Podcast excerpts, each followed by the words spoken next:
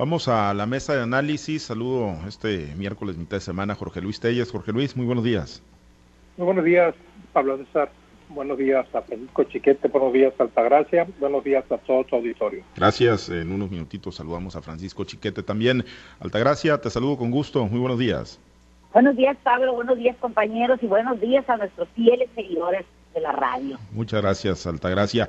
Bueno, en tanto establecemos la comunicación con Chiquete, vamos dándole a los temas, uno de ellos y, que hoy, bueno, pues fue retomado ya temprano por el presidente Andrés Manuel López Obrador en la conferencia mañanera, pues tiene que ver con este asunto del, del gas, del gas LP, luego de que el fin de semana, bueno, pues se entraran en vigor los precios máximos a través de la Comisión Reguladora de Energía, fijaron topes máximos y además el presidente, bueno, pues trae la idea de crear una compañía propia del Estado, del gobierno federal, para pues hacer competencia y tratar a toda costa de disminuir los, eso sí, muy elevados precios del gas doméstico y que están afectando a muchas familias en el país. Sinaloa no es la excepción, los cilindros de 30 kilogramos en algunas zonas eh, prácticamente alcanzan los 800 pesos impagables para muchas familias sinaloenses que bueno, pues tienen que dejar de lado otras necesidades para no prescindir de ese energético, pero bueno, pues no se quedaron cruzados de brazos los empresarios del ramo y el día de ayer se fueron a paro en diversas empresas proveedoras provocando pues serios problemas, ¿no? de abasto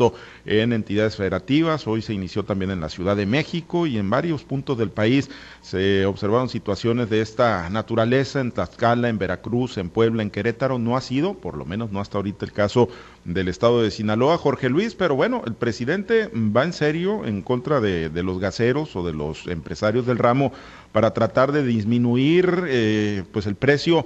Eh, ¿A qué costa? A toda costa, Jorge Luis, y ante el riesgo de que se genere desabasto del energético en el país y en, las entidades federativas. Pues sí, eso la verdad sería sería gravísimo, ¿no? Que que se provocaron desabasto en el suministro de gas a causa de este conflicto entre los eh, distribuidores de gas LP y el gobierno federal y todo pues eh, por, por causa del tope de precios impuesto por el gobierno federal que yo creo que el gobierno federal, el presidente López Obrador, pues aquí tiene mucha razón, ¿no? O sea, se justifica mucho el, el, el actuar de él. ¿Por qué? Porque el gas es un suministro indispensable para la, para la, para manejar la operatividad del hogar, pero pues como tú has dicho en este momento, ¿no? Cilindro de 800 pesos de gas, pues prácticamente impagable, impagable porque pues no se, no se, aunque aquí Sinaloa no es, eh, está muy lejos de ser una zona fría, pues eh, también se utiliza además de, del consumo, además de operar las estufas se utiliza también para los boilers y para otras situaciones. Entonces, yo creo que aquí sí está acertada la decisión del presidente, que está hoy en la mañana garantiza que habrá abasto de gas, cuando menos en toda la zona que llaman Melagolo, Melagópolis, como, como se conoce a la Ciudad de México, al Estado de México y a las zonas conurbadas, a la capital del país.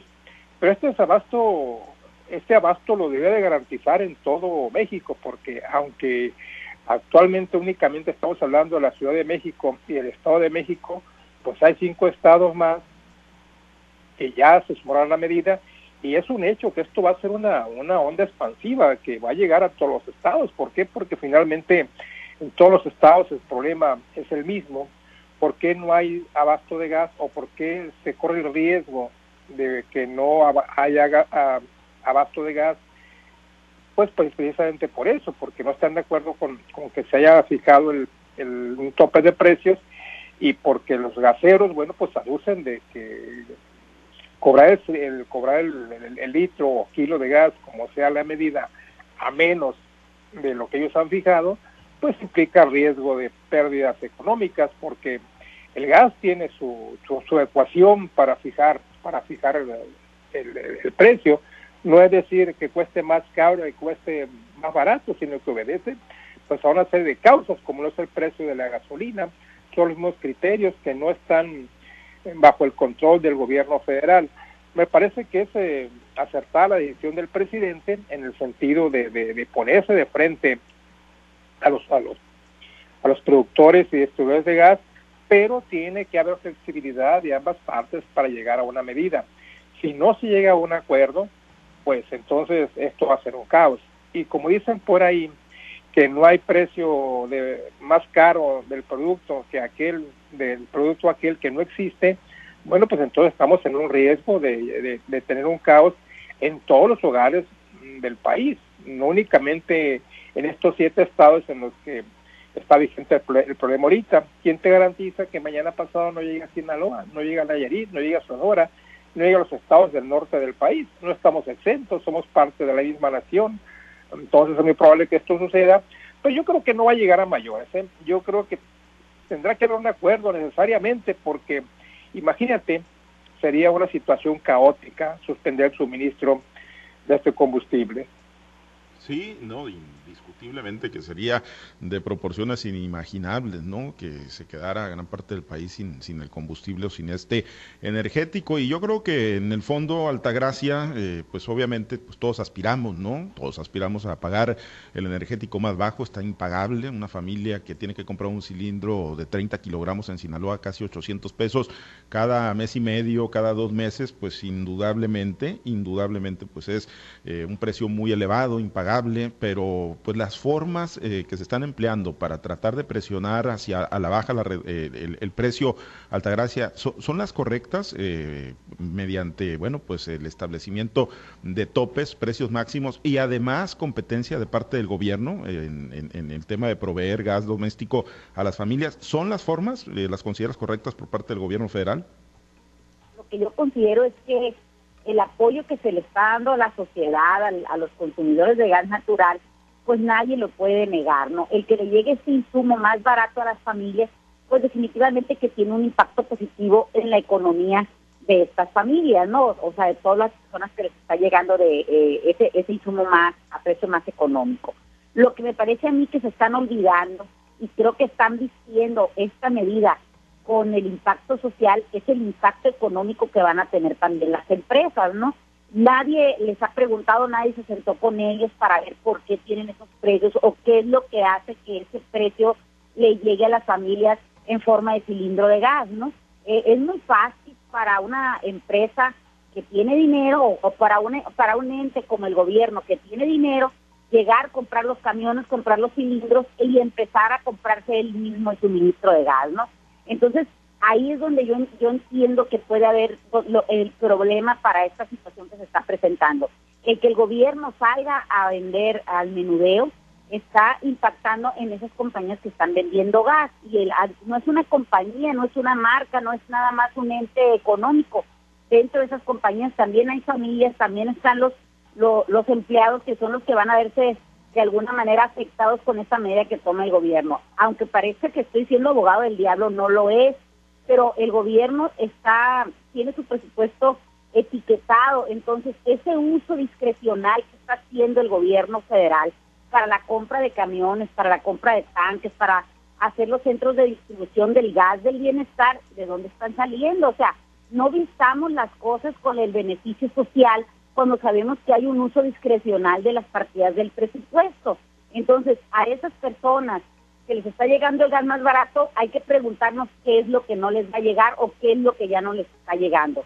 Si se está moviendo dinero de otras partidas para que sea etiquetado en, eh, en el presupuesto que fue aprobado el año pasado por, por el, el, legislativo, entonces es algo muy grave, porque dentro de ese presupuesto no venía el renglón gas del bienestar. Entonces estamos haciendo un uso discrecional estamos dando pie a que haya corrupción también en este gobierno que supone que era eh, la principal bandera de, la política de nuestro presidente, decir que ya no va a haber corrupción. Entonces, si se está haciendo ahora una empresa que de la nada salió, al igual que salió de la nada la transportación de gasolina, pues entonces estamos viendo que las cuentas que, que va a presentar el gobierno o que presente el gobierno son, son irrisorias o son de mentiras o son pues un panfleto, porque si no existían estas empresas dentro de los renglones del presupuesto, ¿cómo las crearon?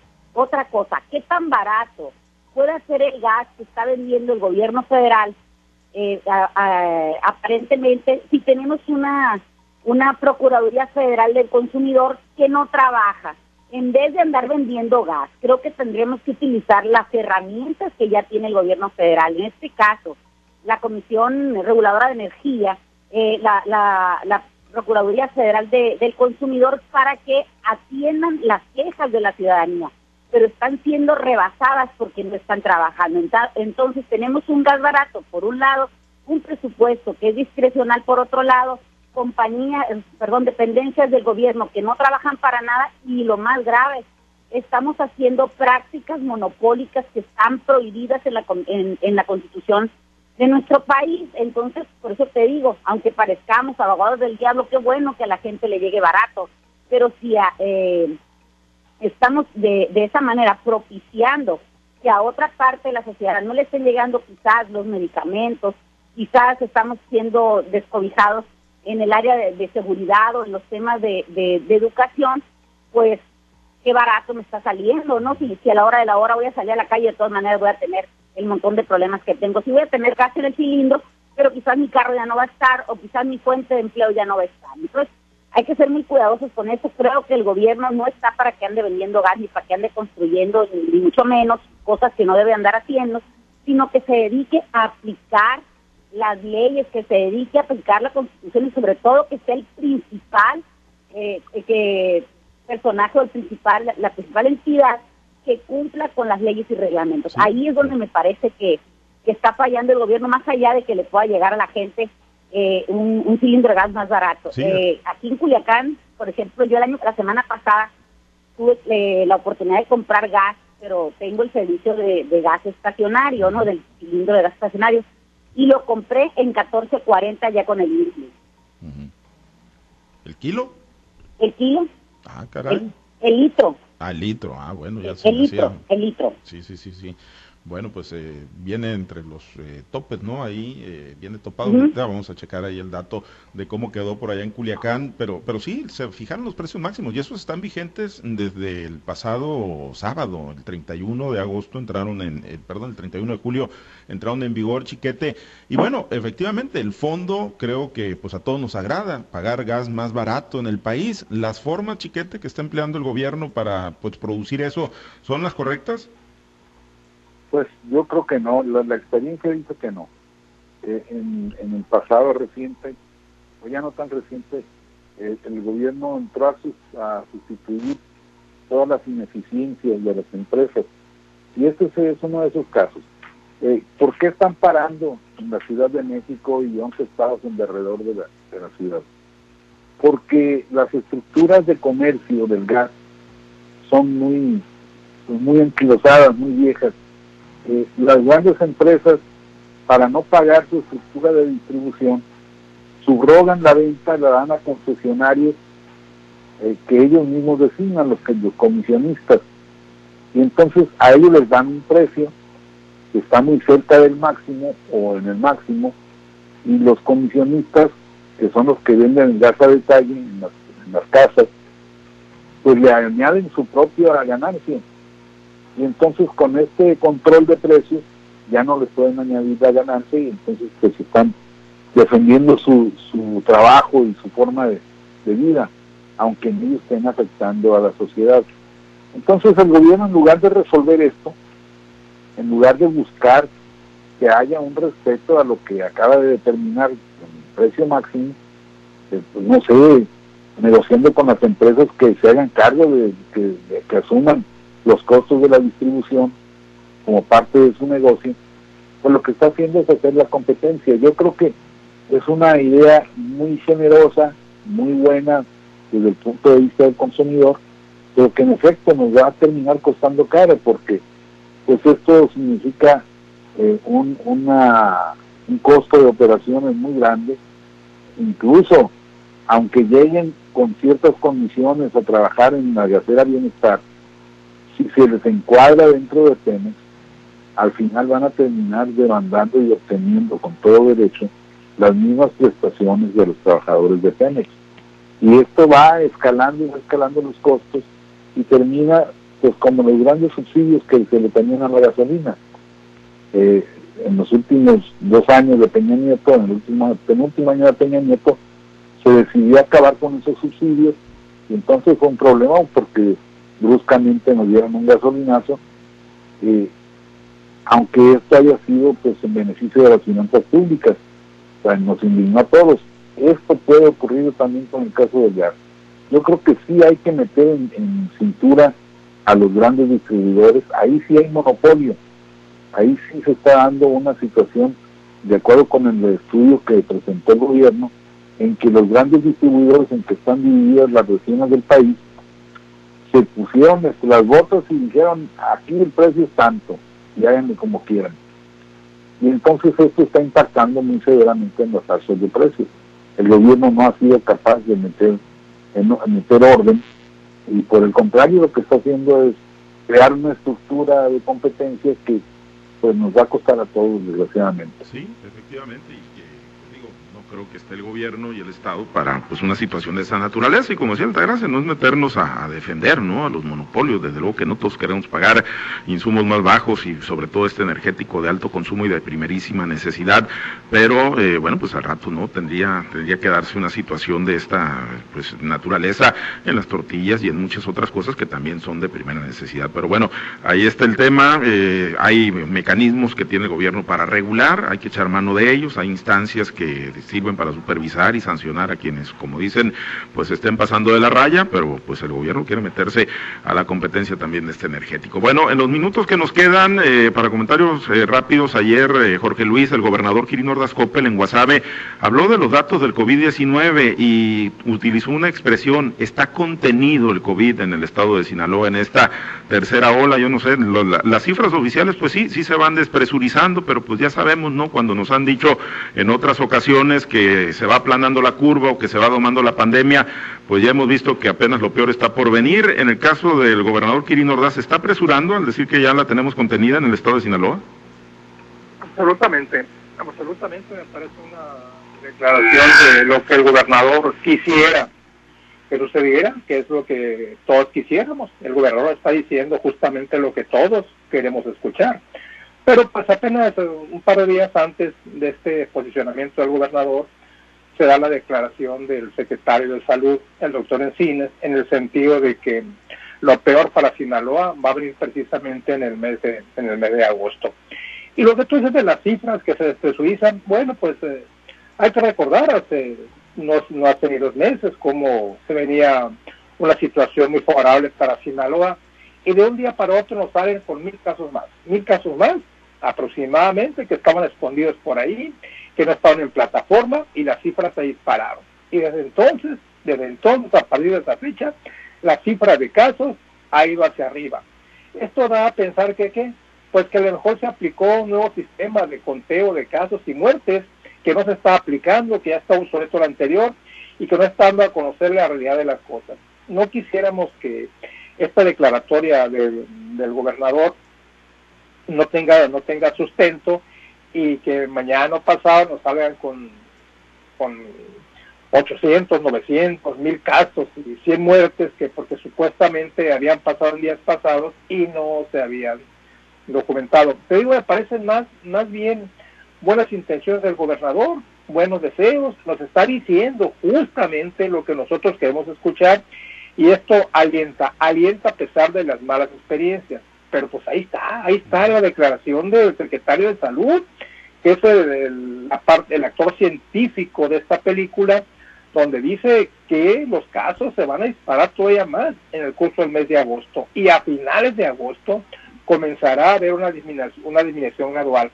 Ahora, no se puede decir que está contenida. Desde el punto de vista de que más o menos se mantiene la misma tendencia, bueno, pues sí, ¿no? Pero el caso es que si hoy hay 500 casos, mañana hay otros 500.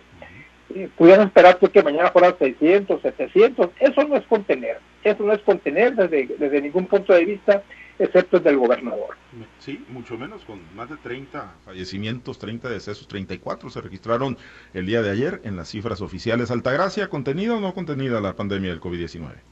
Creo que no. Creo que la pandemia sigue y va a un aumento y lo único que queda de manifiesto es la incapacidad que tiene la autoridad para reconocer que no ha podido con ella, que no ha podido ni siquiera llevar una estadística correcta de tal manera que la ciudadanía tenga esa información. Ahora, entre el decir y el hacer, pues también hay mucho trecho, ¿no?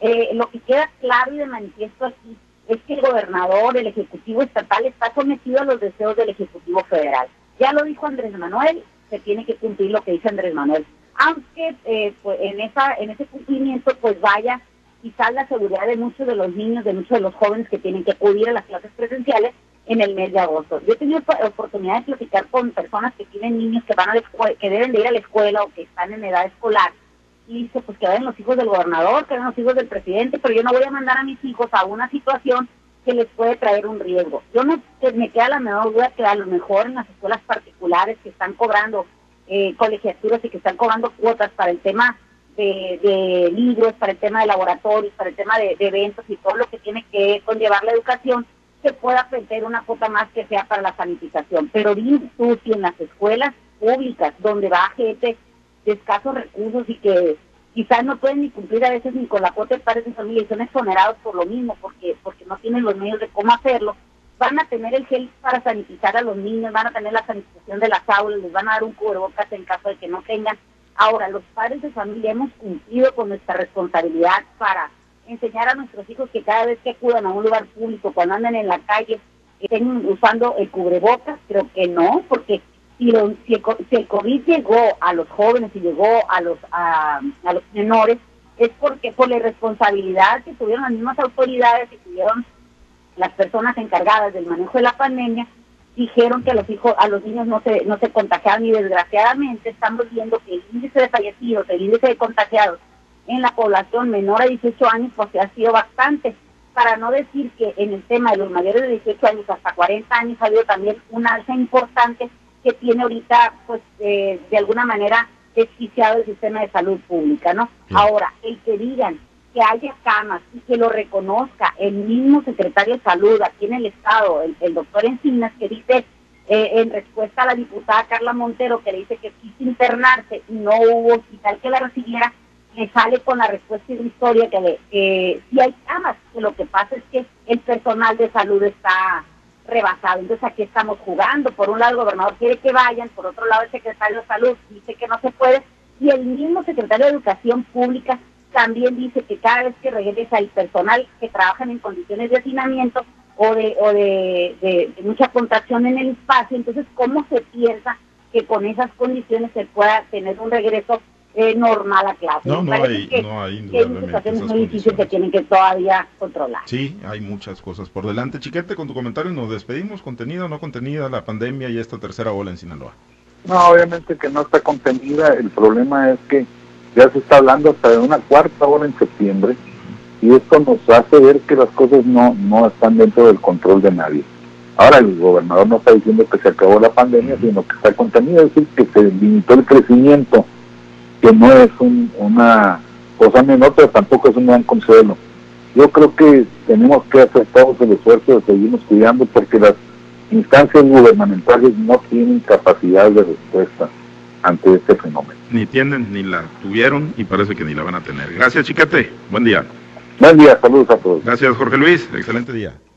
Buenos días. Gracias, Altagracia. Muy buen día. Excelente día para todos. Muchas gracias a los compañeros operadores en las diferentes plazas de Grupo Chávez Radio, Alberto Tormenta por su apoyo en la transmisión y producción de Altavoz TV Digital. Se queda con la mazorca, hay información importante para usted a lo largo del día, quédese también en nuestro portal, ahí tenemos las actualizaciones informativas www.noticieroaltavoz.com. Soy Pablo César Espinosa, le deseo a usted que tenga un excelente, muy productivo día.